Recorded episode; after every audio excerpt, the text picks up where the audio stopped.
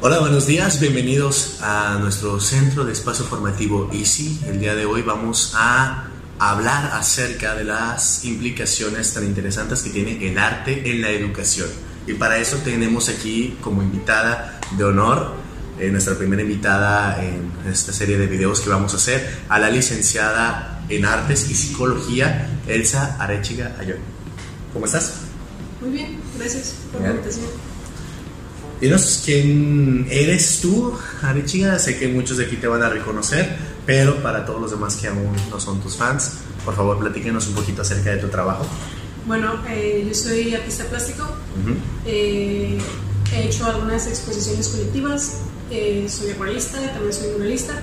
Soy parte del colectivo Bachía, donde hacemos murales, principalmente con el objetivo de trabajar en colonias y ayudar a que las mismas personas de las colonias participen para este, apoyar a, a, este sentido de pertenencia y de que cuiden sus espacios. Eh, también soy eh, activista, soy parte del colectivo Feministas Alteradas Sinaloenses, que se trabaja por eh, espacios libres de violencia, por dar seguimiento a víctimas de violencias, por apoyar con que existan, se respeten los derechos de las mujeres.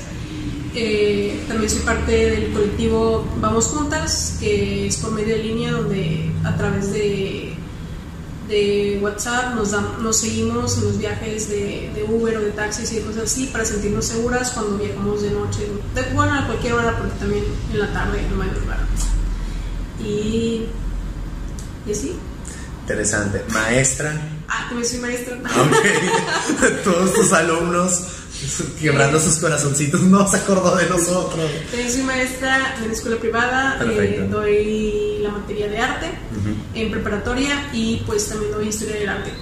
Y en algún momento di literatura para que no se sientan mis alumnos de literatura también. que les llegue a dar los que sí me extrañan. Ok, perfecto. Y bueno, Elsa, eh, la primera pregunta que yo quiero que abordemos ahorita es la cuestión de cuál es la relación o cuáles pueden ser las relaciones las áreas de oportunidad pedagógicas para los que son educadores y que nos van a escuchar entre las artes, a lo mejor podríamos concentrarnos solamente en artes plásticas, entre artes y educación. Bueno, mm, el arte se puede utilizar de diferentes maneras. Una de ellas es la enseñanza de las técnicas artísticas para una expresión de las personas, eh, la enseñanza de cualquier otra materia a través del arte o la utilización del arte para eh, terapia o, fines de, de, un objetivo en el que involucres a más personas.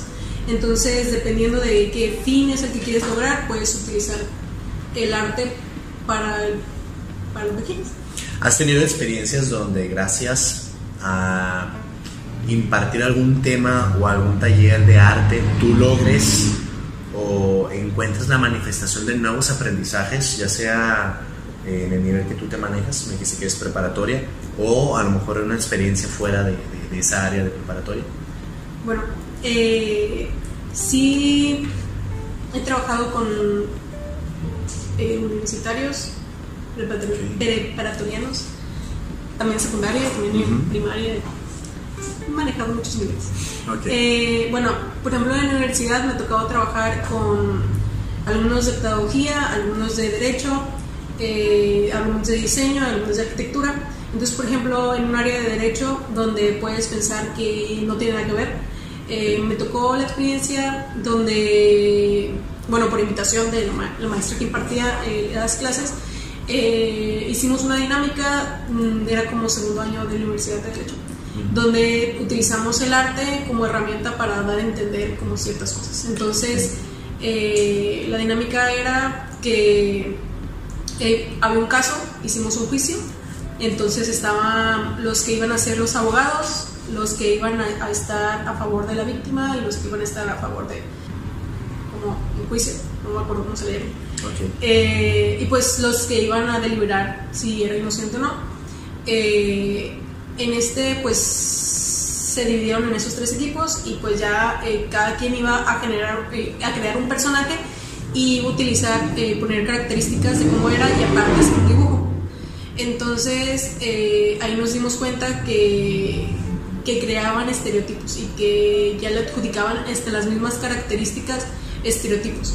Por ejemplo, la persona que... que el acusado. El acusado eh, le ponían características, por ejemplo, que tomaba, como si no existieran personas que toman. Exacto. Eh, y por ejemplo, le ponían que pues era gordo y que usaba gorra en el dibujo.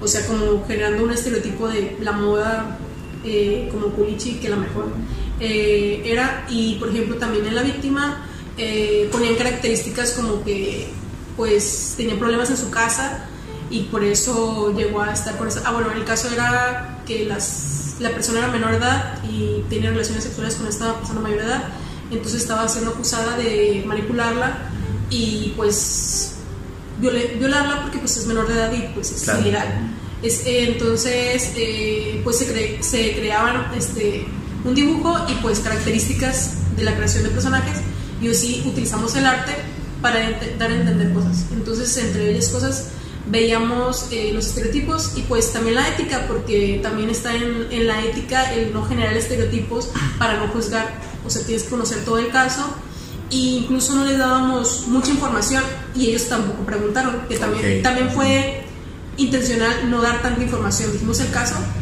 pero por ejemplo ellos solos empezaron a decir, y crearon la historia eh, y no necesariamente tiene que ser una persona así con esas características para que quiera aprovecharse de alguien o, o la víctima o igual los jueces, porque también crearon como un estereotipo de cómo se supone que tiene que ser un juez. Y pues hay muchos tipos de personas. Claro, y me parece muy interesante eh, que me abras este caso porque muy recientemente aquí en ICI acabábamos de hablar con eh, personas que se dedican justamente al área de la abogacía. Y recuerdo que un tópico que conversamos, si les interesa pueden acudir a nuestra página y ver eh, toda la entrevista que hicimos al director de la Casa eh, de Jurídico de la Casa Ley. Eh, muy interesante. Y un tema del que hablamos acerca de la formación de los abogados era esta parte de que la formación tiene que ser integral y muchas veces la cuestión de valores, la cuestión de ética, la cuestión de principios morales, a veces es algo que solamente se menciona pero tal vez no se llega al trabajo y estás a punto, eh, hoy justamente nos estás dando una muestra de cómo algo que pareciera que no tiene relevancia con el, con el derecho, que es el arte, pues puede servir como un instrumento eh, didáctico para hacer entrar este tema, que es un tema vital, importante, para una persona que se va a dedicar a llevarle justicia a otros, que era una de las cosas que mencionaba este abogado que entrevistamos, ¿no? Que es una que puede llegar a ser una, un oficio demasiado noble si lo ves desde este punto de vista, que son las personas cuya vocación es llevarle justicia a las demás. Entonces, es bastante interesante lo que planteas. También en esta parte, y aunándolo y tal vez más orientado a lo que vendrían siendo este, jóvenes, no a nivel universitario, sino a nivel preparatoria o de los anteriores que has trabajado, el desarrollo emocional está, al menos en el área del aspecto de psicología, muy ligado a, a las artes. De hecho, existe cualquier psicólogo que, que, que, vaya a ver nuestro video va a estar enterado de que existen pruebas proyectivas, por ejemplo, donde prácticamente lo que haces es que un niño, no importa su edad, casi casi desde los dos años hasta, la, hasta un joven adulto, puede hacerte un dibujo proyectivo y por medio del dibujo de cualquier tipo de, de figura humana o cualquier tipo de, mm, de cosa como una casa, un árbol, te puede proyectar ciertas cuestiones que las puedes tú luego diagnosticar o interpretar desde un punto de vista psicológico como algo que salió desde la persona, desde su interior y que te sirve a ti para entender cómo se siente. Pero más allá del diagnóstico, ¿de qué nos sirven las artes plásticas, por ejemplo? Para desarrollar o para generar un desarrollo en el área socioemocional? Bueno, eh, como arte terapeuta, eh, puedo utilizar yo cualquier tipo de arte como una herramienta, pero eh, dejando en fuera pues, las pruebas proyectivas, muchas veces los pacientes o, o la familia o el grupo con el que se trabaja no necesariamente va a querer hablar o no necesariamente eh, va a querer incluso hacer la actividad que tú le quieras eh, poner para guiarlo y que él descubra cosas. Entonces tú le puedes dar como más posibilidades en las que utilizas la música, eh, la danza, utilizas literatura, utilizas este, las artes plásticas, donde pones materiales y ya ella, esa misma persona tiene otra forma de comunicarse. Entonces, al tener más posibilidades para comunicarse, puede ya estar trabajando las cosas. Entonces, ya está no trabajándolas, ya tú mismo lo acompañas y lo guías. Tú ya como profesional pues puedes más o menos como orientarlo. Y muchas veces eh, esa barrera que a veces existe que para que primero quieres tener empatía y todo eso, muchas veces se rompe un poco más fácil porque ya no es directamente contigo, ahora es con cosas y ya no es como que directamente tenga que decir algo porque incluso ellos solos se empiezan a dar cuenta de ellos. Ellos solos empiezan a darse cuenta de que, o tú con una simple pregunta que tú dices, ¿y qué fue lo que hiciste? Claro. Que, como pasa con los niños, ¿no? Que muchas veces este, están dibujando algo muy sencillo y el morbo lo tiene el adulto. Así es. Me parece muy curioso porque justamente una de las preguntas que más nos hacen los maestros que asesoramos es, ¿cómo le hago para llegar más directamente o cómo le hago para interactuar más directamente con mis alumnos? Y a veces nos lo dicen maestros que están en nivel de primaria y que nuestra pregunta es, bueno, ¿qué pasa? ¿Por qué no hay interacción con unos niños que se supone que a lo mejor te van a ver como una figura paternal o una figura maternal en el caso de que tú eras la persona que los va a cuidar casi la mitad de la mañana, ¿no? O casi toda la mañana o todo el día en caso de escuelas de tiempo completo. ¿Les servirán estos recursos, los recursos artísticos a los maestros y de qué forma le podrían emplear para acercarse más directamente a sus alumnos, para permitir esos canales de comunicación que a lo mejor están cerrados por motivos desconocidos? Bueno, también muchas veces una de las dificultades es que el número de alumnos, entonces que muchas veces ellos sienten que no pueden atender a todos. Entonces muchas veces eh, hay dinámicas eh, de grupos o de equipos donde tú puedes trabajar eh, ciertas cosas y, y, a la vez utilizar el arte como para que ellos mismos descubran que tienen eh, esas otras posibilidades de incluso interactuar con sus otros compañeros cuando no quieren interactuar.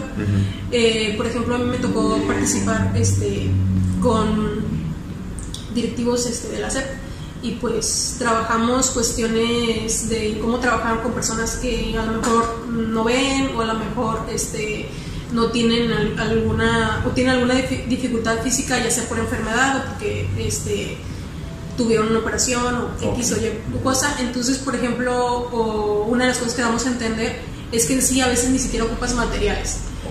Porque tu mismo cuerpo puede ser tu material. En qué sentido de que por ejemplo mm, yo puedo hacer una orquesta con los sonidos de mi boca, con los sonidos de mis manos, con los sonidos de mis pies. Entonces yo asigno, eh, eh, cada quien escoge como el, sonido que quiera.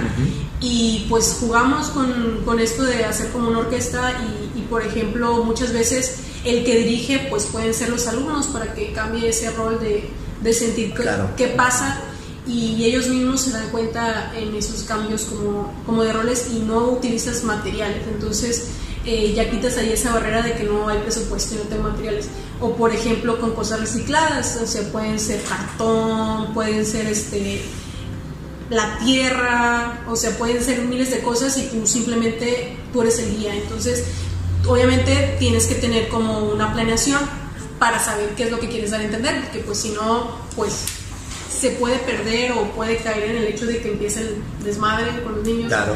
Entonces, eh, muchas veces eh, los mismos niños se dan cuenta de otras habilidades que tienen y los mismos niños aprecian más a los otros cuando descubren esas otras cosas. O sea, por ejemplo, cuando descubren este, que, que, alguien casi no habla eh, puede ser un buen líder o alguien casi no habla eh, puede desarrollar muy bien otra cosa y no se han dado cuenta porque pues no siempre se puede como trabajar con todos ellos. Pero ahí ya dependiendo de, o sea, obviamente se necesita estar capacitando como para que amplíes tus horizontes, tu conocimiento y también eh, el hecho de que muchas veces uno tiene eh, ya conocimientos previos, herramientas previas o ejercicios y no los utilizas porque tú mismo juzgas, tú mismo dices, no, no van a creer. Entonces, a mí, o sea, a mí me ha tocado que, me han, que en unos talleres que impartí eh, para, activistas, eh, me dicen, mm, con esas actividades que hicimos, me doy cuenta que tenía muchas actividades en mi cajón. Y ahora con una nueva perspectiva ya pueden utilizarla de otra forma. O sea, porque son personas que trabajan en colectivo, en colonias, entonces se dan cuenta que sí tenían como herramientas, pero como que en ese momento no se les ocurría cómo funcionaría. Pero ya cuando tú le dices, mira, es que si tú tienes un enfoque o tú tienes como un, plan a seguir, pues es más fácil. Y muchas veces, siempre, o sea, siempre estar abierto a lo que va a pasar, porque obviamente un grupo no te va a trabajar igual que otro, o incluso hay un día que te van a querer trabajar más, entonces tú cambias la dinámica, como suele pasar cuando das clases. Genial, perfecto. Me parece fantástico, muy interesante. Y de hecho, estoy recordando un caso que a lo mejor no había venido hasta mí hasta ahorita que lo comentaste, pero el año pasado yo era tutor de un grupo de tercero de secundaria y una de las últimas actividades se hizo un tipo de festival y pues lógicamente eran las últimas o casi la última actividad que iba a realizar este grupo. Y uno de los problemas que tenía ese grupo, recuerdo, era la falta de integración. Había muchos conflictos de convivencia entre ciertas personas del grupo y otras. Y a mí se me ocurrió como cierre, como actividad de cierre, comprar varios botes de pintura vinílica, una manta, una manta de, de 3 metros por 2 o algo así. Eh, fuimos, la pusimos en, en una mesa y yo les dije, vamos a hacer arte abstracto. Previamente les puse una proyección, unos cuantos videos, donde yo les enseñaba lo que hacen algunos artistas cuando hacen arte abstracto, como a partir de, de, mover cierta pintura, que es lo que uno ve nada más, que de repente están haciendo solamente manchas y de, repente, voilà, hay una torre, o de repente, ay, apareció algo, o hay un barco, de repente que no lo habías visto que estaba ahí. Entonces ellos ya sabían previamente qué hacer, pero yo no les había dicho nada, yo no les había dado ni un tema. Entonces cada quien, todo el grupo empezó a trabajar en la manta y cada quien agarraba el color que se le agarraba, que se le daba la gana, utilizaron sus manos, utilizaron unas espátulas que yo ahí este, creé improvisando y al final quedó una manta que espero a lo mejor podérselas compartir que me impresionó porque estaba muy colorida, estaba muy bien distribuidos los colores, por ahí alguien dibujó un gallito, por ahí alguien dibujó un sol, eh, corazones, sus nombres los plasmaron, por iniciativa de ellos pusieron el, el, nombre del grupo y ahí fue donde yo me di cuenta que por medio de una actividad artística, ese día todo el grupo estuvo integrado y todo el grupo se sintió a lo mejor un poco orgulloso de pertenecer a eso, porque pusieron ahí este tercero, ah, entonces fue como que todo el año estuvimos a lo mejor peleados, o hubo ciertas situaciones entre algunos, pero ese día no, ese día todos colaboraron, todos se pusieron a pintar, todos se mancharon, porque era algo diferente y creo que era algo que les permitió expresarse de una manera no común y eso abre un área de oportunidad muy grande. Que de haber sabido lo hubiera iniciado por ahí, ¿no? Pero bueno, ¿qué quiero decir? Que yo creo que cualquier maestro, no importa que no sea un artista, no importa que jamás él se haya dedicado a pintar un cuadro, que es mi caso, jamás he hecho una obra de arte ni me ha parecido, pero tú puedes generar ambientes, espacios para que por medio de cualquier tipo de, de manifestación artística tus alumnos sí puedan expresarse y sí puedan desarrollar algo que a lo mejor tenías trabado como es la integración de un grupo, la capacidad de empatizar entre ellos. Y muchas veces es como el momento de desahogo que tienen, porque es el cambio de rutina, es el cambio de que están a lo mejor cansados de ciertas horas de clase y tienen ese momento, ese momento diferente y que sirve siempre de algo. También, por ejemplo, a mí me pasa que lo primero que hice yo con mis alumnos eh, cuando les empecé a dar arte fue que buscaran conceptos porque muchas veces no sabemos lo que decimos. Entonces, por ejemplo, yo les dije, busquen lo que es la palabra ciencia, la tecnología y el significado. De la palabra ciencia, ingeniería, arte, este, creación. Y nos damos cuenta de que son junto con pegado. Pues. te das cuenta de que, no sé, a quien conocen, Leonardo da Vinci era un científico y era un artista. Entonces te das cuenta que en los orígenes de la palabra todos tienen una finalidad de crear algo y que están unidas. Entonces muchas veces, por ejemplo, piensan, creen que un ingeniero no tiene nada que ver con el arte cuando es, tienen el proceso de crear algo. Entonces es. Ahí donde en alguna parte del tiempo hubo una ruptura donde quisieron decir nosotros somos esto y nosotros esto, cuando originalmente tenía como toda la relación. Pues. Entonces ya cuando buscas las palabras y te das cuenta, eh, te, sorprendes porque dices, no, pues sí tienen que ver. Y también el, hecho de que, por ejemplo, eh, tú sabes, en, los procesos cognitivos o en los procesos de de, desarrollar, este, ejercitar tu cerebro, este, el hecho de utilizar como tu mano y tu ojo te ayuda de cierta forma. El hecho de utilizar como como concentrarte o aprender a observar, que es algo que haces en las artes plásticas, aprender a observar algo para empezar a notar, por ejemplo, que la luz o la sombra te cambian la figura o que una ligera línea ya te cambia, eh, ya se parece más a lo que quieres hacer. Entonces ese, esa parte de aprender a observar también se puede llevar a otra práctica en otras áreas, solo que muchas veces no lo ves de esa forma. Muchas veces piensas que, ah, solo el que tiene habilidad y muchas veces también te das cuenta de que empiezan a, que empiezan a practicar y que empiezan a agarrar habilidades y que descubren nuevas cosas y que a lo mejor dibujaban palitos y bolitas, que es muy común porque el arte no se termina de desarrollar completamente en, en los niveles educativos, de que tú te das cuenta en el hecho de cuando ves a los adultos dibujar de que muchas veces dibujan igual que como dibujaban en secundaria o, igual a como tenían de dibujar en prepa. y es, por cierto. y es porque ya no practicaron, ya no aprendieron a observar esas nuevas formas y esa parte ya no se desarrolló. Digamos que es muy parecido a, a los deportes, ¿no? Dejas de practicar algo y tu habilidad kinestésica no te permite a lo mejor realizar cierta patada de un balón o algo. Entonces, para los que nos estén viendo, entiendan, eh, no van a ser un Picasso de la noche a la mañana, es algo que implica entrenamiento. Y a lo mejor el hecho de que estemos privando, que no le estemos dando esta prioridad en el ámbito educativo al desarrollo de habilidades eh, psicomotrices también, al momento de, de realizar una pintura o cualquier manifestación artística, pues estamos limitando también el desarrollo integral de los muchachos. Y yo siento que esto pega sobre todo en los más chiquitos. No sé por qué. Siento que el arte es algo que deberíamos estar desarrollando sobre todo en nivel eh, preescolar, primaria, incluso muy fuerte al final en secundaria. De hecho es un, es un muy importante que lo tomaras en cuenta porque uno de los errores más comunes que se tiene es querer imponer tu conocimiento a los niños pequeños. Ah, en el sentido de que, por ejemplo, un niño puedes coger cualquier color. Entonces, por ejemplo, me pinto un árbol rojo y la maestra le dice, no, es verde. Así es. Pero les digo que no, sí hay árboles que tienen color rojo, amarillo, verde, café. Entonces, mismo, este, también obviamente hay muy buenos maestros que dejan que se expresen los niños, pero muchas veces... Eh, por querer hacer un dibujo bonito para que le guste a las mamás, ah, les estás diciendo, no, algo así, o colorea así, o no te pases de la raya.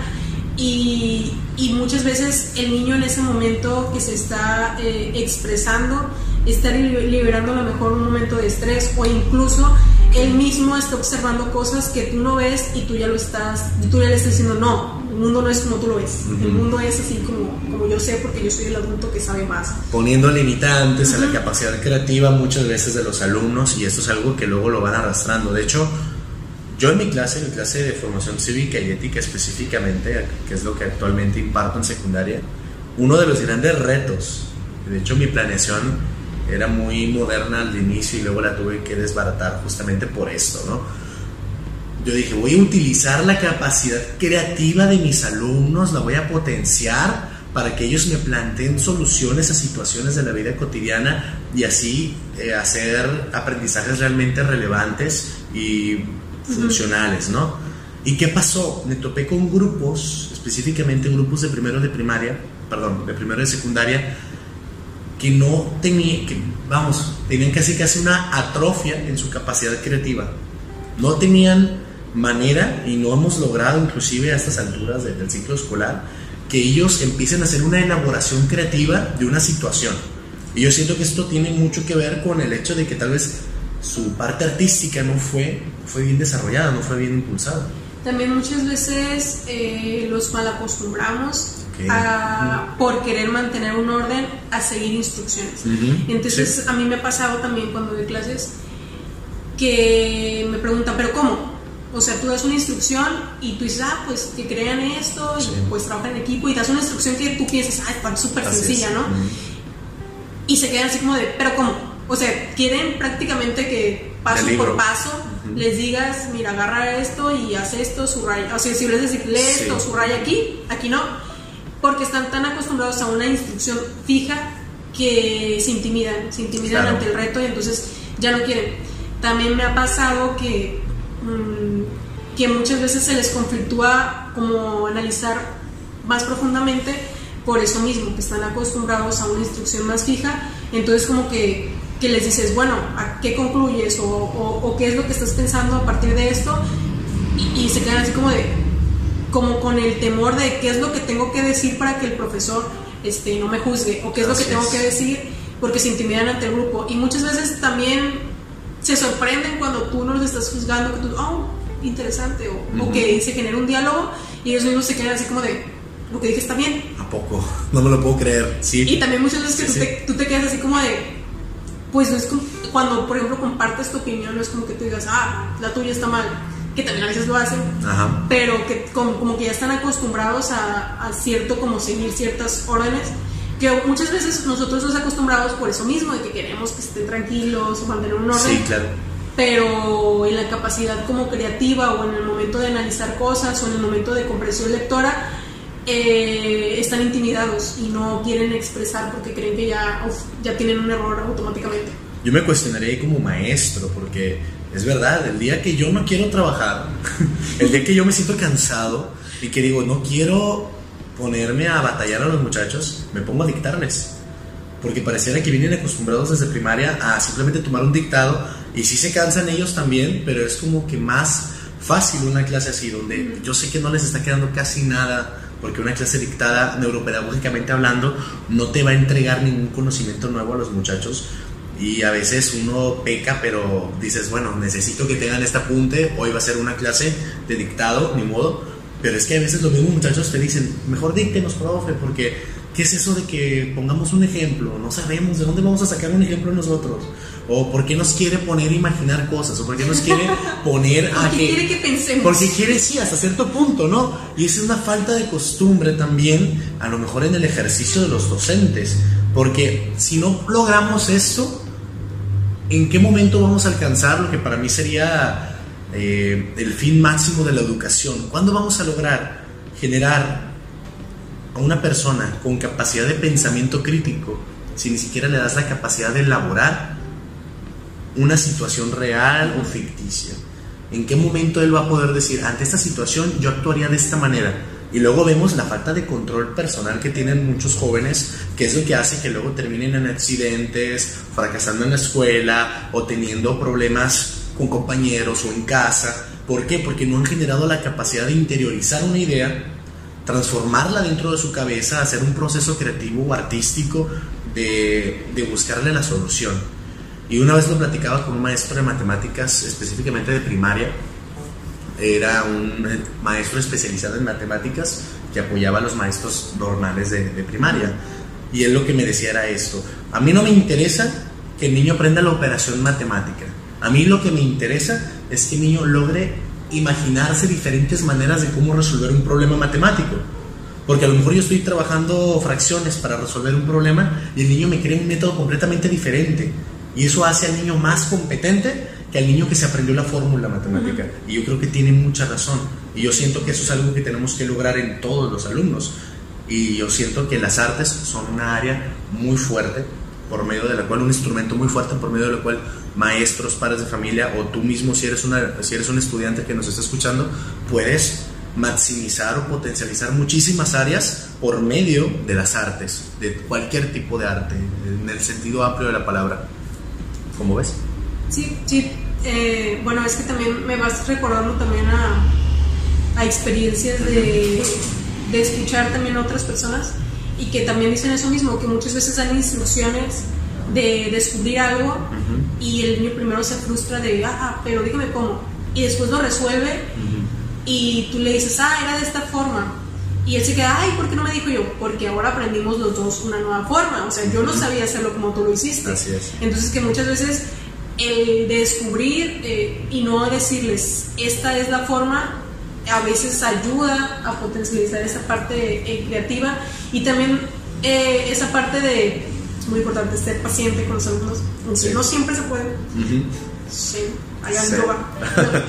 por ejemplo también este estoy olvidando el nombre ahorita de este psicopedagogo bueno, doctor en, en esta área, que habla desde su experiencia, eh, donde platica, narra de una forma muy chistosa sus experiencias, porque él dice que él planea, por ejemplo, su clase este, y que por ejemplo dice, no, pues voy a llevar este, una cartulina con esta ilustración y les voy a preguntar, no, ¿qué es esto? Ya me van a decir. Entonces, él en su, cabeza todo salió bien maravilloso. Lo conozco, pero también se me olvidó su nombre, sí, sí. Bien maravilloso. ¿Por qué lo vamos a poner? Empieza a acomodar la clase.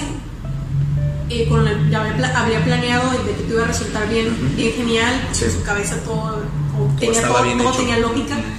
Y luego se topa con que le contestan otras cosas. En el caso no era lo que él esperaba. No era lo que él esperaba. Pero también las respuestas no es que estuvieran mal, simplemente lo estaban percibiendo diferente. Entonces él tiene que cambiar la dinámica. Y entonces empieza a contar todas estas experiencias que muchas veces le pasaba, o sea, era con frecuencia que él decía una instrucción y decía la forma más sencilla de decirlas de esta forma, y que contestaban y, y, y que pues nada que ver, pero no estaba mal lo que estaba diciendo. Es como cuando como los memes estos de los exámenes donde te contestan cosas que tú dices, pues es que es cierto, pero, pues, no, era la, no, era la, respuesta. No era la respuesta. Entonces pasa mucho con los niños, que ellos tienen como otra realidad, una percepción diferente, y pues tú todavía no los has guiado donde quieres ir, entonces como que también se quedan así. Esto vendría a plantear al educador como un artista, porque tienes que enseñar algo que va a estar allá en el mundo real, pero a una personita que a lo mejor no tiene tu concepción de la realidad. Entonces tú tienes que imaginarte o recrearte en ese momento como alguien que pueda comprender al mismo nivel que los estudiantes y esto muchas veces no se logra o lo perdemos como educadores. ¿Qué decimos? Si yo lo entiendo, el alumno también lo entiende y eso no es verdad. Tú tienes que buscar las maneras en las cuales hacer que lo que le estás intentando enseñar al muchacho, al joven, al niño o inclusive un joven universitario, realmente lo pueda comprender que tenga la referencia real de qué es lo que está haciendo o qué es lo que va a hacer. Ahora para abordar un tema más que me gustaría mucho que nos aportaras tus, tus opiniones, es acerca del aspecto cultural.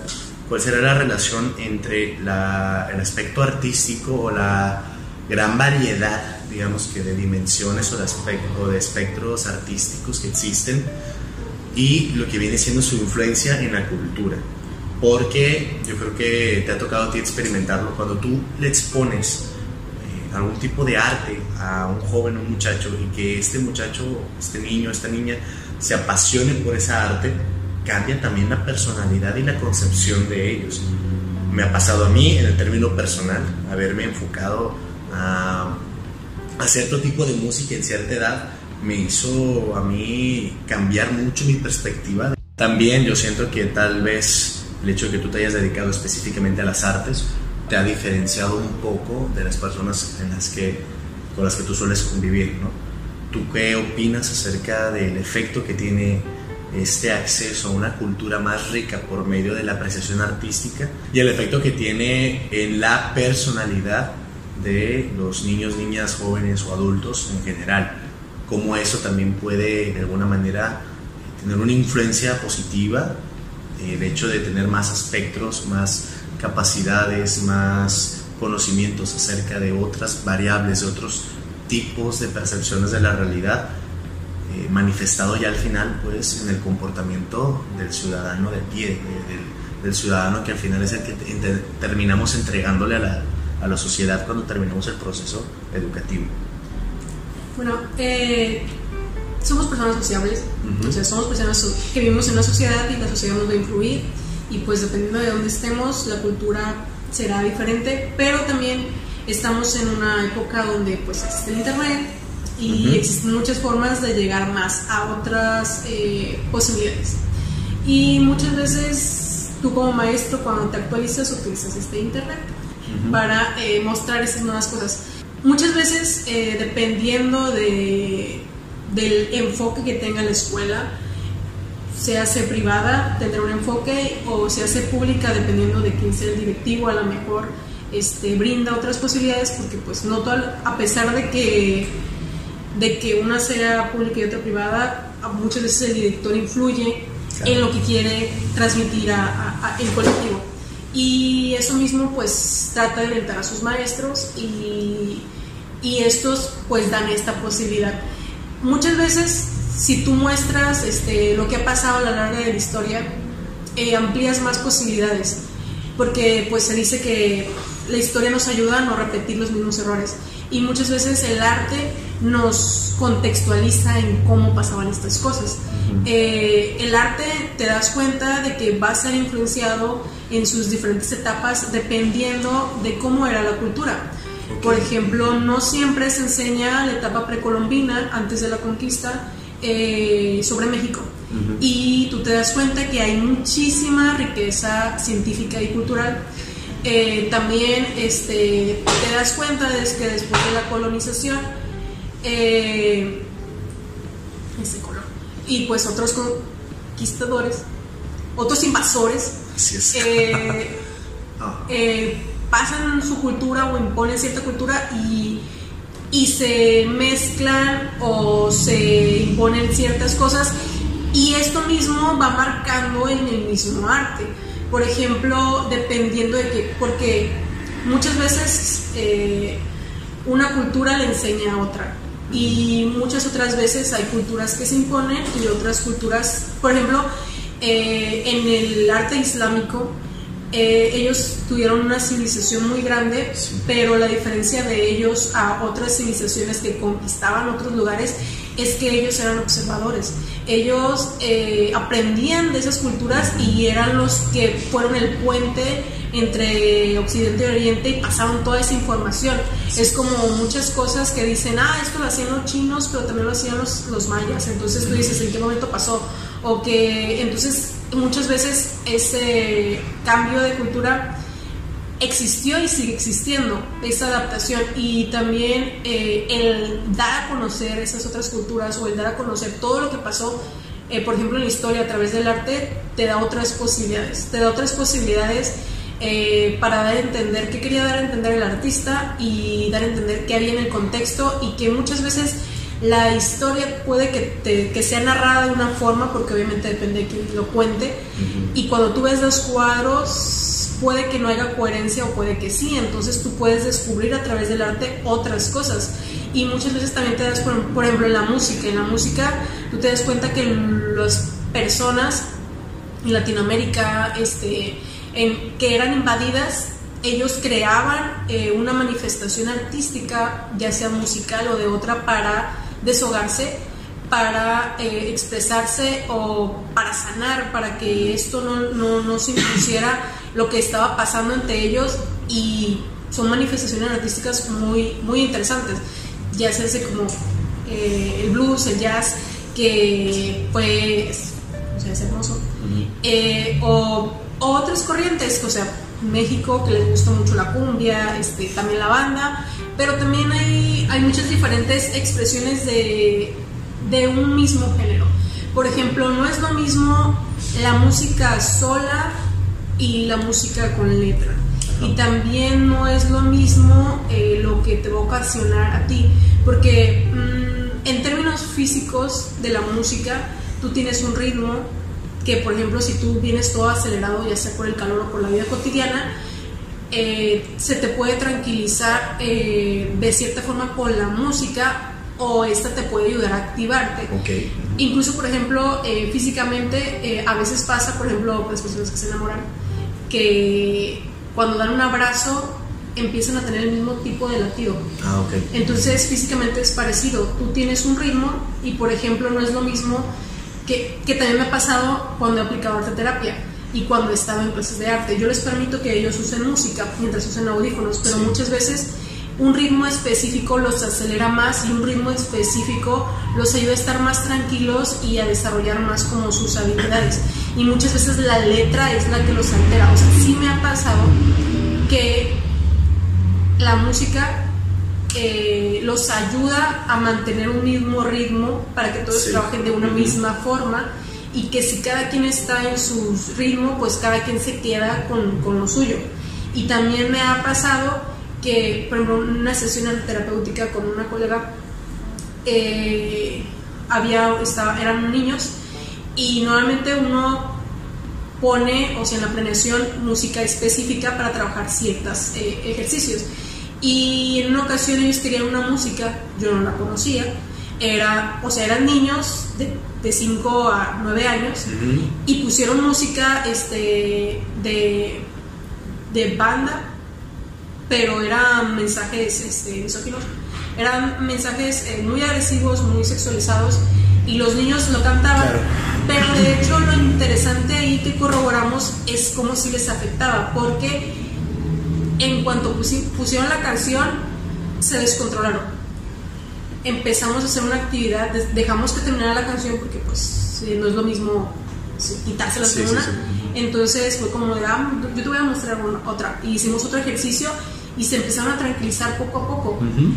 Pero en ese momento sí nos dimos cuenta, o sea, en carne propia de cómo sí les iba, los afectaba a nosotros de lo que queríamos trabajar ya a ellos. En la, no, nos va a influir tanto lo visual como la parte sonora, la parte literaria, todo lo que decimos cómo lo enseñamos y cómo le ampliamos este conocimiento. Porque, porque muchas veces el mostrar, el simplemente el hecho de mostrar amplía las posibilidades, que es algo que pasa mucho en prepa, que es cuando empiezan a conocer más tipos de música porque conocen otro tipo de personas.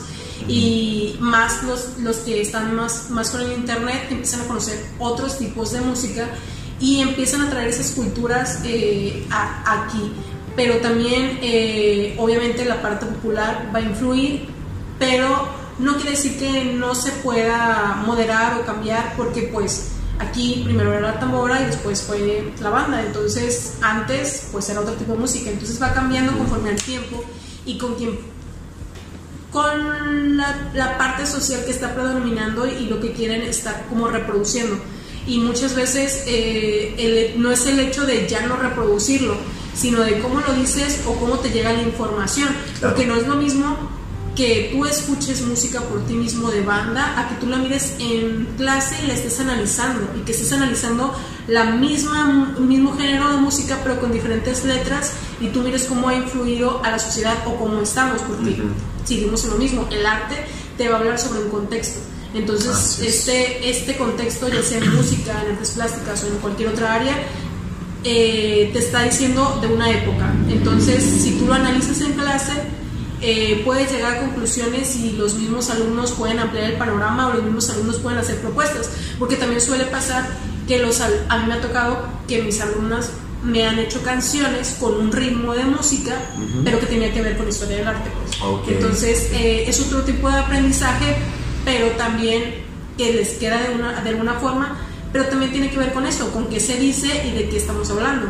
Dependería entonces también del enfoque que se le vaya a dar. Y en esta parte yo lo que veo es que México en especial tiene, por ejemplo, una, imagen, un arquetipo que, que enseñar, que transmitir al resto del mundo. Está el Día de Muertos como un arte, como una cultura muy visual. Está el mariachi en el aspecto musical, algo muy apreciado. Específicamente Sinaloa tiene, yo creo que muy fuerte, lo, que vendría siendo, lo que viene siendo la banda, sobre todo la banda tradicional y clásica pero últimamente yo siento que pues se está perdiendo cierta parte del clasismo, de, esa eh, soltura clásica que tenía la banda y cada vez existe más tendencia a lo que vendrían siendo los grupos norteños incluso, ¿no?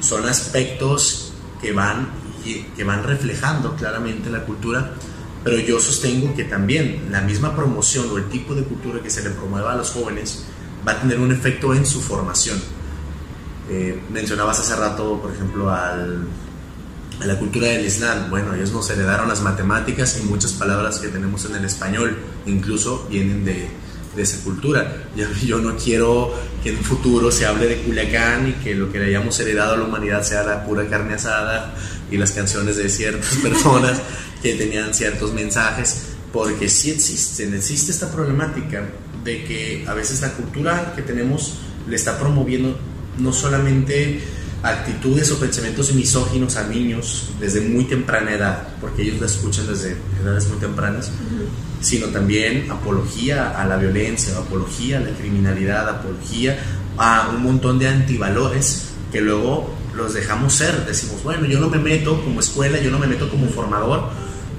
yo no me meto como padre de familia a los gustos de mi hijo. Hay que tener cuidado, porque no solamente es un gusto musical o un aspecto cultural, es la fuente de la ideología que luego va a manifestar hacia los demás. Es muy interesante, es muy interesante ese tema, muy, eh, muy, largo y polémico, pero eh, yo sí invitaría a que tanto los padres como los maestros se involucraran, pero no necesariamente el negarles a que lleguen a esa música, simplemente muchas veces el diálogo, abrir el diálogo hace que ellos mismos reflexionen y se den cuenta de que se está hablando. O sea, porque no es lo mismo que tú estés repitiendo una y otra vez una letra a que realmente lo estés reflexionando como pasa cuando cantas una canción en inglés y no necesariamente percibes de qué estás, de qué estás hablando. Y también en, en ese sentido, eh, eso mismo que, que comentaba, muchas veces cuando analizas desde la parte educativa y aparte muestras otras posibilidades que incluso digan la misma letra o a pesar de que sea otro género o que el mismo género digan otras letras, como pasaba por ejemplo con los corridos que antes tenían un sentido un poco más poético, eh, posiblemente por la parte cultural que, era influida y después este tipo de idealización y después este tipo de como fomentar el poder, pero hay muchas formas de hablar sobre el poder y hay muchas formas de hablar sobre ciertas situaciones. Obviamente no es como que se vaya a erradicar de un día para otro ciertas cosas y más porque es un momento, es un momento histórico y es un momento en el que te habla de una cultura. Pero se puede ir transformando en esa forma de reflexionar o se puede ir modificando como suele pasar cuando adoptas una nueva cultura o cuando llega nueva música o otro tipo de posibilidades como también cuando este, estos DJs que fusionaron este, la parte electrónica con este, la banda, bueno, no, con la parte norteña, entonces como sí, sí. que también pasa, combinan, combinan culturas, crean nuevas posibilidades y crean nuevas letras que muchas veces influye obviamente de, de la vivencia. Y por ejemplo también pasa eso, que si enseñamos esta parte emocional muchas veces en la escuela, la letra que vas a querer generar es otra. Es como los que están enamorados, que escuchan música de enamorados, se dedican a música de enamorados. O los que están este, despechados, buscan la música despechada. Entonces, eh, muchas veces, si tú empiezas a trabajar, por ejemplo, emociones, eh, tú te das cuenta y analizas esta música, te das cuenta de otras posibilidades que se pueden generar para transmitir y para que ellos mismos se conozcan y, conozcan qué es lo que se están eh, consumiendo porque muchas veces por, por, eso no terminan de leer la información, porque incluso en el hecho de investigar de dónde son los orígenes, se sorprenden más y quedan más enamorados de lo antiguo que de lo nuevo, o quieren hacer una nueva propuesta, entonces... Claro.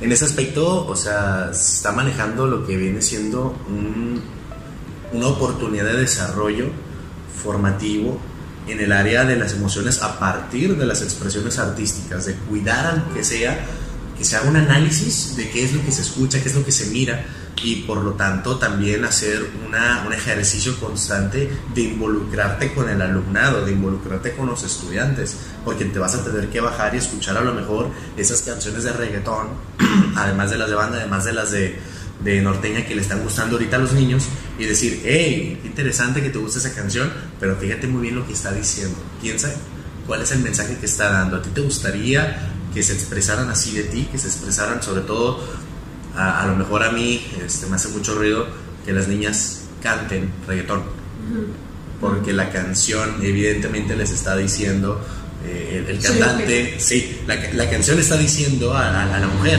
eres mi posesión, eres mi objeto, eh, no vales nada, o sea, tienen un mensaje muy claro, muy preciso.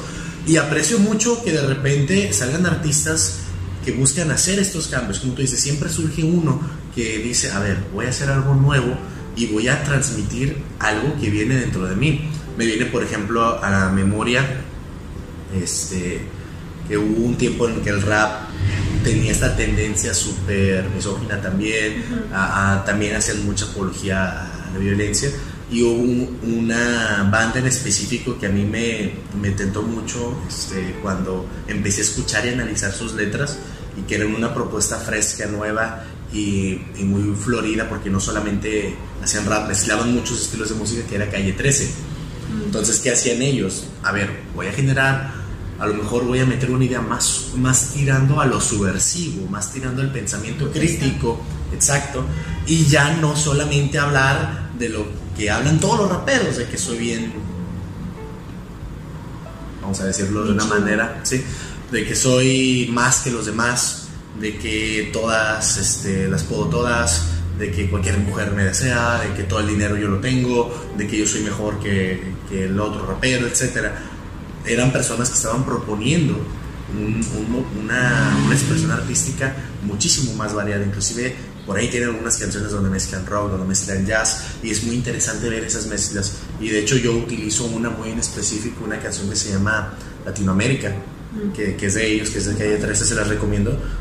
Yo la expongo dentro de mi materia de, de formación cívica y ética cuando hablamos acerca de identidad, donde yo empiezo a explicarle a los muchachos que pues que empiecen a experimentar cuál es o a buscar cuál es su identidad, porque la perdemos, la perdemos con tanto con tanto americanismo que nos llega del norte, la, perdemos cuando pensamos que solamente existe lo que actualmente se escucha y se ve, y cuando les muestras a los jóvenes que son parte de algo más grande, de algo más extenso, con un montón de personas que sí se parecen a ellos, a diferencia de lo que muchas veces tienen una preconcepción errónea, pues les, cambias los esquemas. Y a veces un video musical, que es una expresión artística tanto visual como musical, y también hay mucho, mucha carga emocional en ella, pues les estás dando la capacidad a los jóvenes de ampliar, como tú dices, esos horizontes, de buscar algo más, de experimentar También muchas veces el analizar a los artistas eh, en el sentido de cómo es su vida, porque muchas veces se quiere separar al artista de la obra y muchas veces cuando analizas el contexto del artista te das cuenta de por qué transmite ciertas cosas. Porque muchas veces dicen, no, es que eh, este es un gran artista y no importa lo que sea como persona. Pero muchas veces cuando analizas eh, cómo es como persona o, cómo le influyó su sociedad o qué momentos vivió, te das cuenta de por qué decide utilizar ciertos elementos, porque hace cierto tipo de películas, porque canta cierto tipo de canciones. Incluso cuando analizas al artista te das cuenta cómo comenzó, por ejemplo, Shakira, cómo comenzó, cómo se desarrolló y entre pasa el tiempo, cómo siguió desarrollándose, pero qué fue lo que le influenció. Entonces seguimos hablando de que el arte te va a hablar de un contexto y cómo el mismo artista en diferentes momentos va a querer transmitir diferentes cosas. Ok. Y muchas veces esas este, análisis, tú te das cuenta, por ejemplo, eh, los que escuchan música banda, de dónde son originarios. los, que, los que generan música de cumbia, de dónde son originarios. O incluso si tú comparas, por ejemplo, cuál es la música más popular de Chile, de Colombia, de España, eh, de África, tú te das cuenta, porque también te das cuenta que tú tienes un estereotipo y tú crees que ellos escuchan, así España escucha puro flamenco y pues obviamente pues existe el internet, tiene más cosas. Entonces tú puedes incluso comparar el mismo tipo de música en diferentes países o ver cuál es lo más popular en diferentes países y qué están viviendo en esos países para saber por qué están expresándose de esa forma. Muy bien. Por último, me gustaría hacer unas pequeñas preguntas y yo quiero que me las contestes, eh, vamos a decirlo, lo más precisamente posible y sin miedo. Para ti es importante priorizar las expresiones artísticas, la formación artística en la, educación normal? Sí. Ok. ¿Tú consideras que lo que hasta ahorita se ha hecho en cuanto a desarrollo de habilidades artísticas en los jóvenes es suficiente? No. Ok. ¿Qué crees? ¿Qué propones tú? Bueno, primero que nada, eh, capacitar a los maestros y dar información adecuada. Porque como dije anteriormente, se crean estereotipos de lo que es y lo que no es. Por ejemplo, lo que yo les comentaba, eh, de que yo les decía investigar diferentes eh, significados. Muchas veces creemos que un ingeniero no tiene nada que ver con un artista. Un científico tiene todo que ver con el proceso creativo igual que un artista. Pero ¿de qué forma lo vamos a transmitir? el arte lo puedes utilizar para enseñar diferentes tipos de cosas de una forma diferente para que salgas de la rutina. Entonces, capacitar es importante quitar estereotipos, dar otras posibilidades, ayuda a que se genere eh, nuevas conciencias o nuevas formas de enseñar, incluso nuevas formas de transmitir lo que quieres decir. Y también el, o sea, el hecho de el simple hecho de ya no encasillar el arte es para cierto tipo de personas o no es tan necesario, o sea, no tiene nada de sentido que no es tan necesario porque vivimos un mundo donde te bota un chorro de, o sea, vas en el camión, escuchas música, pasas por el centro, escuchas música. Entonces, el arte está en todas partes, solo que no siempre les permitimos conocer tanto y muchas veces somos los orientadores que les abres los ojos y dices, ah, no sabía que existía esa forma y, y creas otras posibilidades. Entonces tendrías que, se tiene que capacitar en el sentido artístico de que hay más posibilidades y que se puede utilizar de muchas maneras. Claro que sí. Perfecto. Pues eh, después de haber tenido esa intervención, primera colaboración eh, con nuestra invitada estrella el día de hoy, quisiera despedirme el día de hoy. Les invitamos a que sigan nuestros videos. Vamos a seguir creando este tipo de contenidos y nos ayudarían muchísimo eh, suscribiéndose, siguiéndonos, dándole like a nuestras páginas, compartiendo este material con todo tipo de personas, van orientadas a toda la comunidad escolar, padres, maestros y alumnos y ojalá que les sea de agrado, que les sirva, que les hayamos transmitido algo este día y que de esta misma forma ustedes nos puedan retribuir algo. Por favor, pónganos ahí algún comentario, alguna pregunta, eh, alguna crítica críticas constructivas también y destructivas de una vez, ¿por qué no? Pero de verdad estamos abiertos al diálogo, nos gustaría muchísimo saber ustedes qué opinan, qué piensan acerca de este tema y espero que nos sigamos viendo aquí próximamente en otros videos. Hasta pronto, adiós.